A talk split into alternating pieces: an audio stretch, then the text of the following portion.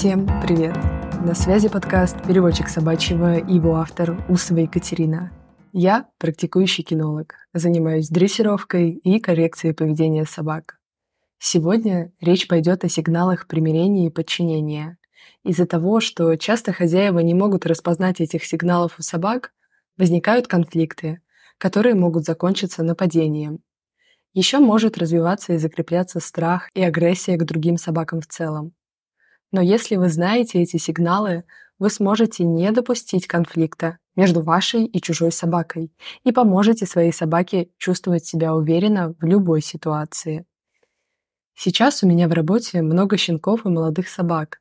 Некоторые из них достаточно характерные ребята, и у них иногда возникают конфликты на собачьих площадках, в парке и просто со встречными собаками на улице. В 99% случаев этого можно было избежать. Но из-за того, что их хозяева не понимают языка своих собак, эти конфликты происходят. Начнем с базы. Сигналы примирения. Собаки – существа по большей части очень вежливые и тактичные. Да-да, у них существует много жестов для того, чтобы показать людям и другим собакам то, что они сейчас чувствуют.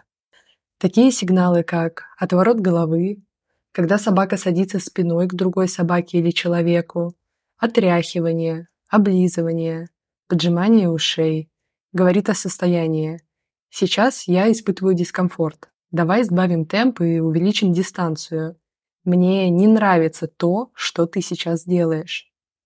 Если вы замечаете вышеперечисленные сигналы у своей собаки и видите, что другая собака или собаки их игнорируют, Обязательно помогите своей собаке. Уведите свою собаку на расстояние и дайте ей немного пробежаться, понюхать землю. Сделайте пару команд. Это поможет ей переключиться. Если вы видите, что ваша собака игнорирует сигналы примирения других собак, то такое взаимодействие тоже лучше прервать. Это достаточно безобидные сигналы, когда еще животное не испытывает состояние страха или агрессии, а мирным путем пытается сбавить обороты в общении. Если эти сигналы не помогают, то в ход уже могут пойти более очевидные жесты в виде оскаливания, рычания и, в конце концов, укуса. Но не все собаки могут так постоять за себя. Например, моя лабрадор Арчи за 7 лет никогда никого не кусала, только рычала.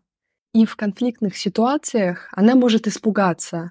А если такие ситуации повторяются часто у собак со схожим темпераментом, то это может приводить к нежеланию контактировать со своими сородичами и к постоянному страху при их виде. Поэтому лучше всего такие ситуации предупреждать, и заботиться о своем питомце, не доводя ситуацию до печального исхода.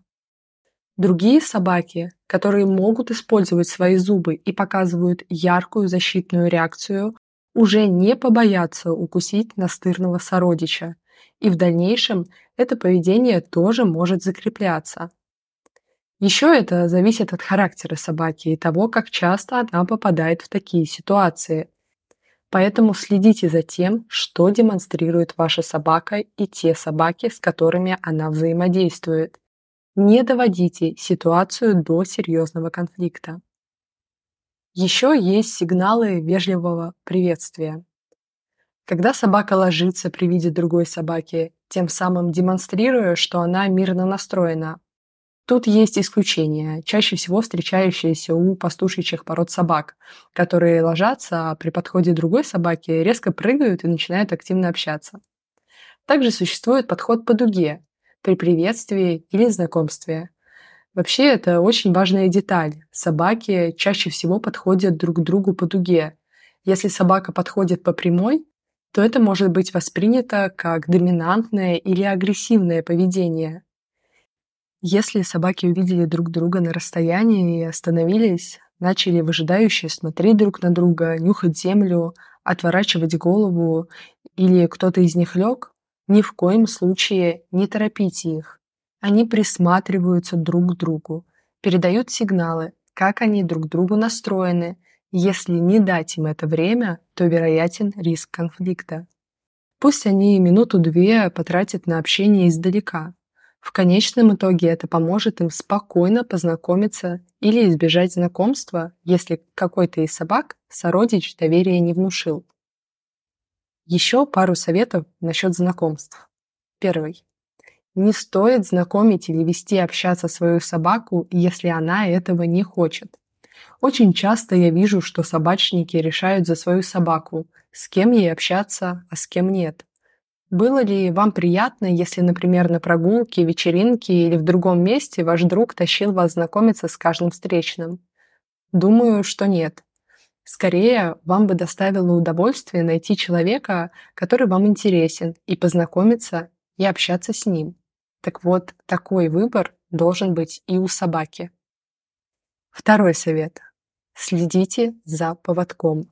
Знакомство всегда, просто всегда должно происходить на провисшем поводке. Без поводка тоже можно, если вы уверены в своей собаке, а другой хозяин уверен в своей. Потому что если есть натяжение, то есть и излишнее возбуждение, которое усиливает все эмоции собаки.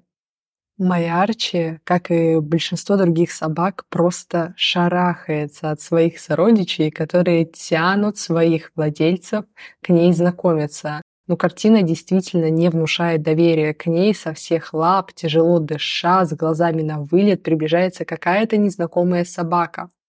Игнорирует все сигналы примирения и не показывает их. Опять же, последствия натянутого поводка. От такой собаки очень хочется уйти, а лучше отбежать, чтобы уж точно. Еще есть сигналы подчинения. Их часто демонстрируют щенки или неуверенные в себе собаки, а также собаки, которые встретили кого-то с доминирующей позицией и согласны с ней. Самая яркая поза, когда собака лежит на спине, демонстрируя полное подчинение. Или вариация, когда собака поджимает хвост, опускает шею и прижимает уши, облизывается.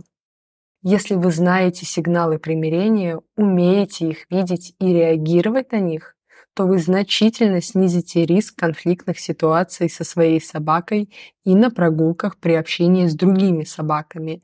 И в целом улучшите взаимоотношения со своей собакой, потому что вы станете понятным ей, а она понятна вам. Я прошу ознакомиться всех своих учеников со сигналами примирения, а во время занятий помогаю научиться замечать и реагировать на них. Это важный момент. Просто понимать сигналы примирения мало. Нужно на них реагировать. Я решила сделать серию видео, которые буду выкладывать в телеграм-канале подкаста. С помощью этих видео вы можете научиться применять свои знания в практике и знать, что делать, когда собака демонстрирует то или иное поведение. Подписывайтесь, чтобы не пропустить. Также в телеграм-канале вы можете задать мне вопрос, записаться на консультацию и просто оставить обратную связь. Я буду очень благодарна вашей оценке и комментариям на той платформе, где вы меня слушаете. На связи был подкаст «Переводчик собачьего». Всем пока. До встречи в следующем выпуске.